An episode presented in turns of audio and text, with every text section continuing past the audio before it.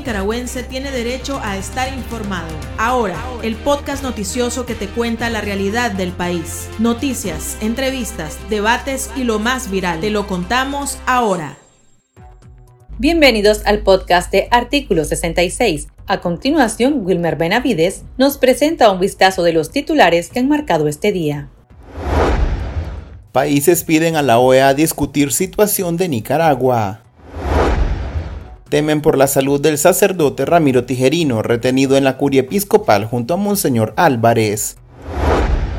Opositores demandan al nuevo presidente de Colombia mantener su respaldo a Nicaragua ante los foros internacionales. En el pulso, Monseñor Rolando Álvarez está secuestrado, explican expertos. Iniciamos el podcast ahora, correspondiente a este lunes 8 de agosto de 2022. Las 5 del día. Las noticias más importantes.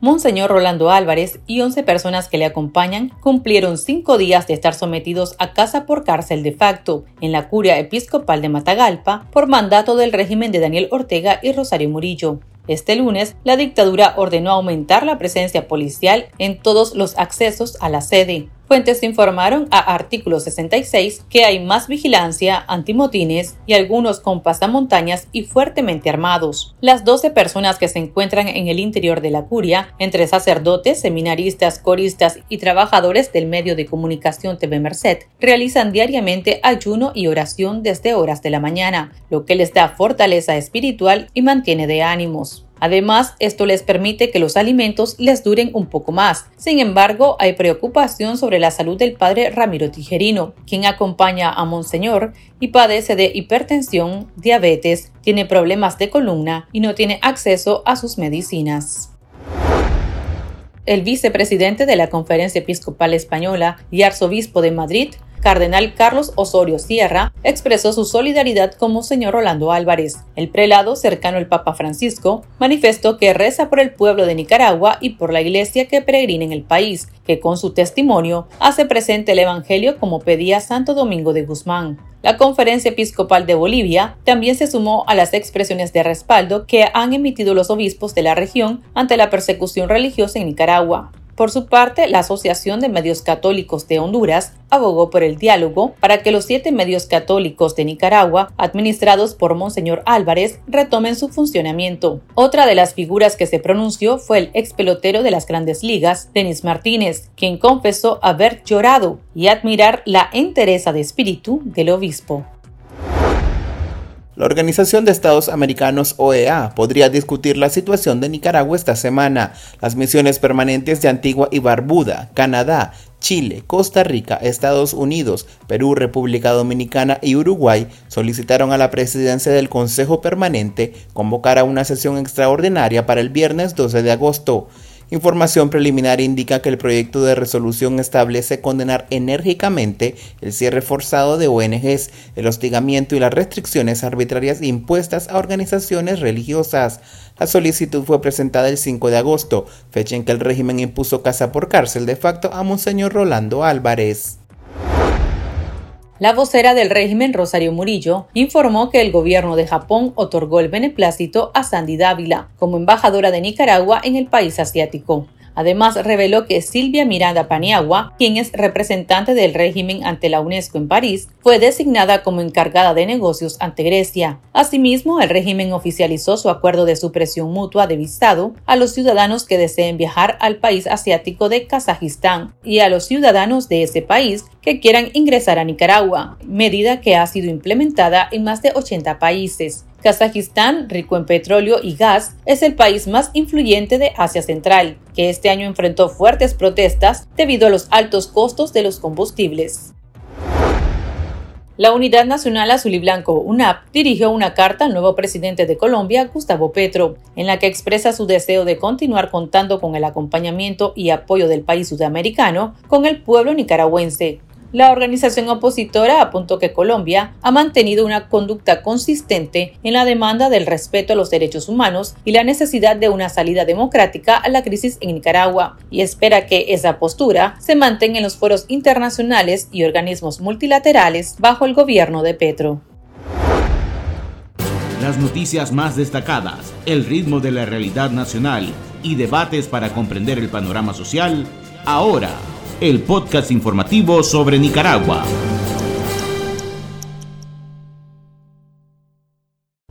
Ocho de cada diez personas de Nicaragua queremos vivir en libertad. Es nuestro derecho. Queremos ser felices. Demandamos respeto y cumplimiento de la Declaración Universal de los Derechos Humanos. Queremos vivir en paz, sin miseria ni opresión.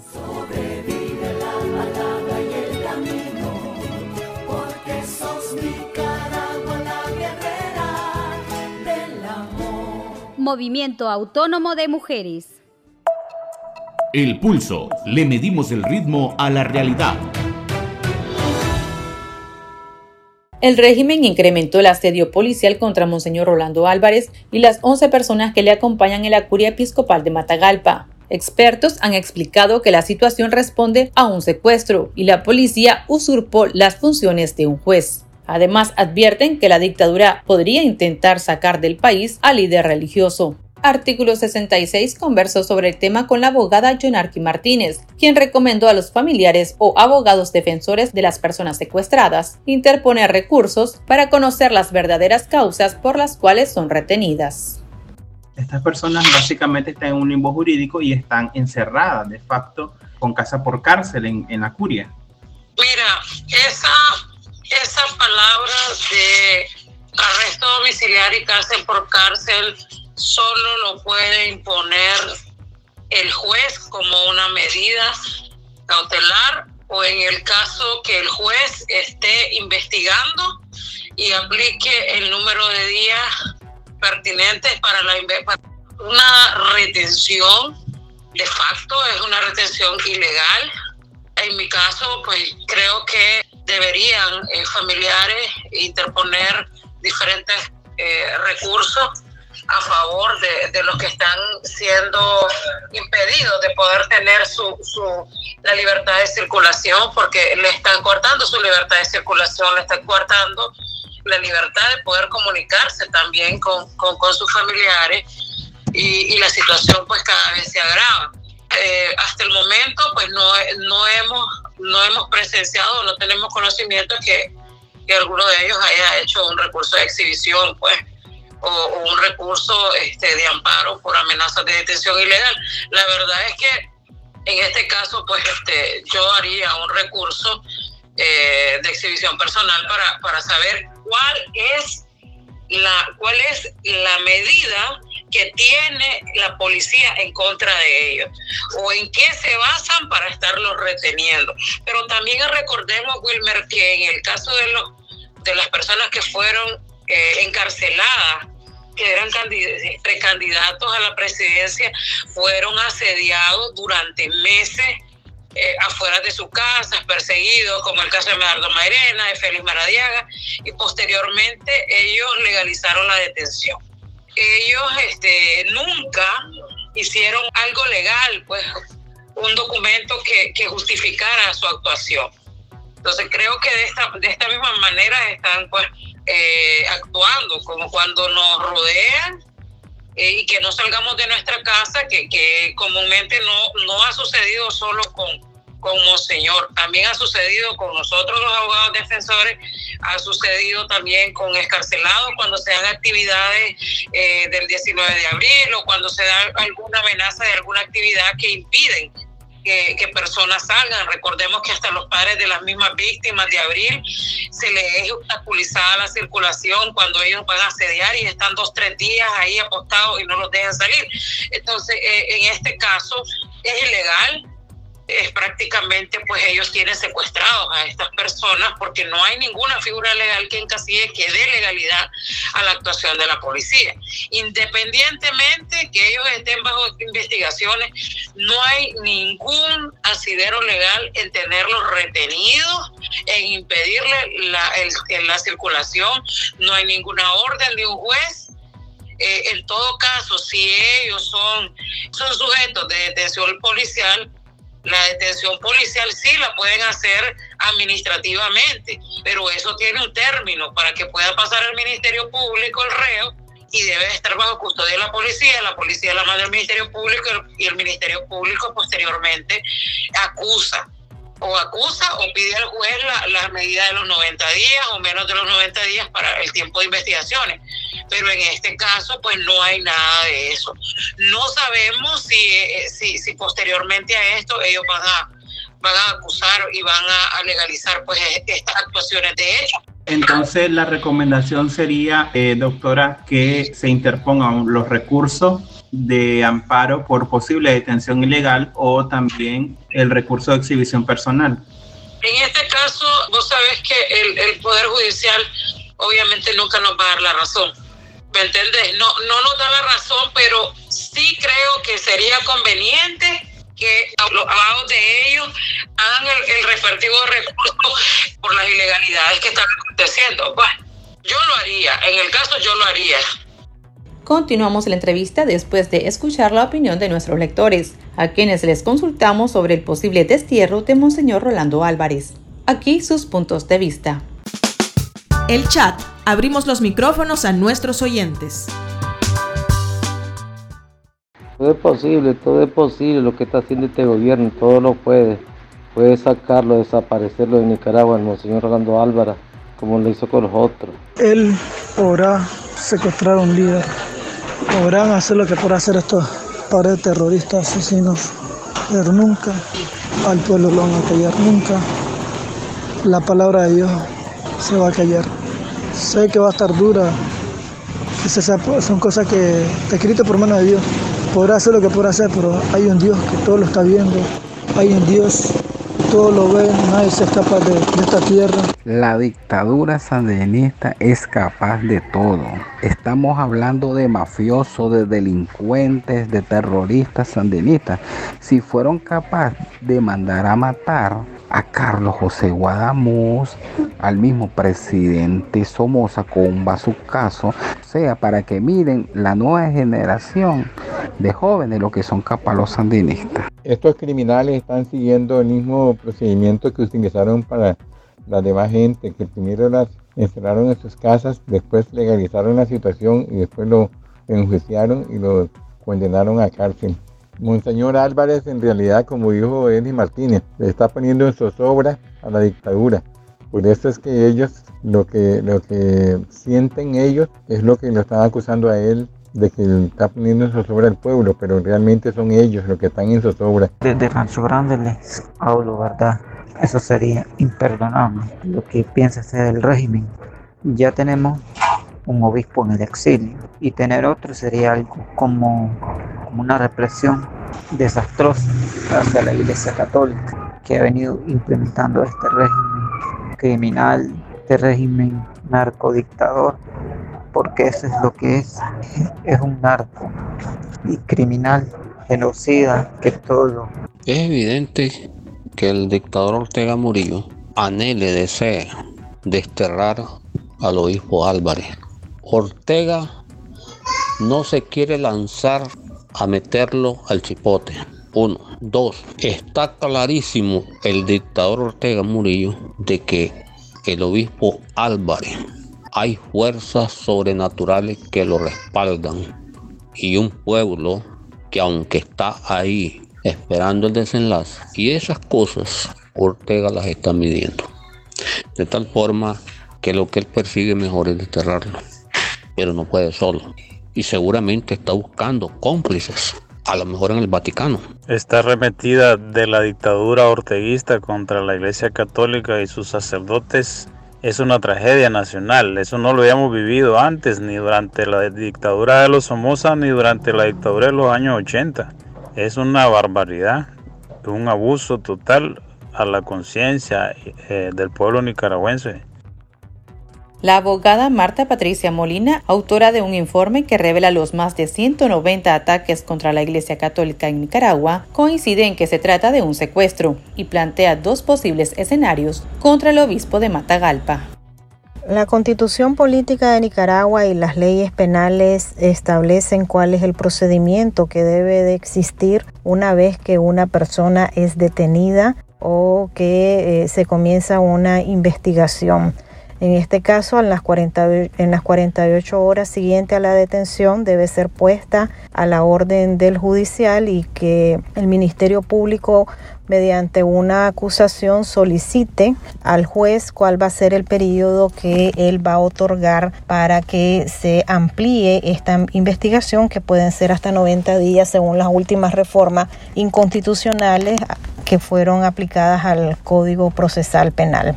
En esa audiencia especial de tutela de garantía debe de estar presente las personas que están siendo investigadas, acusadas, imputadas y también debe de ser acompañado por su abogado. En el caso concreto de Monseñor Rolando José Álvarez, no estamos observando que se apliquen estas leyes, aunque sean inconstitucionales, sino que están actuando eh, arbitrariamente eh, una detención que propuso la policía sandinista que no tiene en ningún momento ellos competencia. Ahora, pueden existir dos posibles escenarios. El primero es que pongan a la orden del juez a Monseñor Rolando José Álvarez y a las personas que le acompañen y que comience un proceso de investigación que lógicamente va a durar los 90 días para causar el mayor daño posible al obispo y a las personas también que van a ser eh, acusadas. Y la segunda opción que yo estoy visualizando es que posiblemente sea desterrado Monseñor Rolando y el resto de, sus, de los sacerdotes eh, que sean llevados a unas fronteras y echados del país. Esto es algo inconstitucional porque ningún nicaragüense puede ser echado de, su nación. Los nicaragüenses tenemos derecho a entrar y salir del país las veces que nosotros querramos, pero ya esta es una práctica común del sandinismo. Ya también esta práctica eh, ellos la realizaron en los años 80, entonces no debería por qué asombrarnos si sucede esto nuevamente y más con un obispo.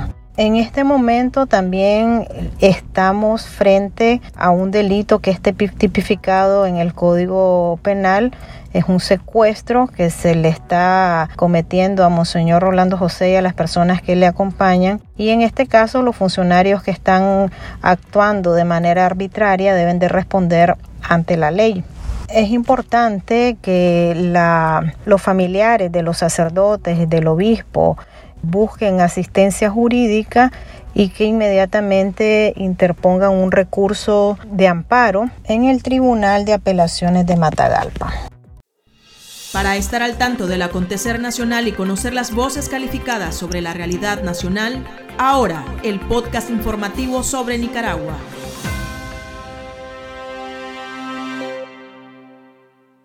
En abril el fuego está encendido en miles que han dicho nunca más. Sembraron semillas de esperanza por Nicaragua. La tierra las acurrucó y germinó con amor. Sus rostros van por las calles, entre nosotros están.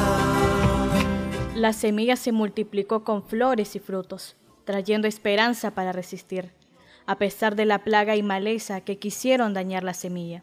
Múltiples voces susurran, liberate y desprendete de todo lo que te impide ser y volar en libertad. Que lo malo se va a acabar, que lo bueno ya va a empezar.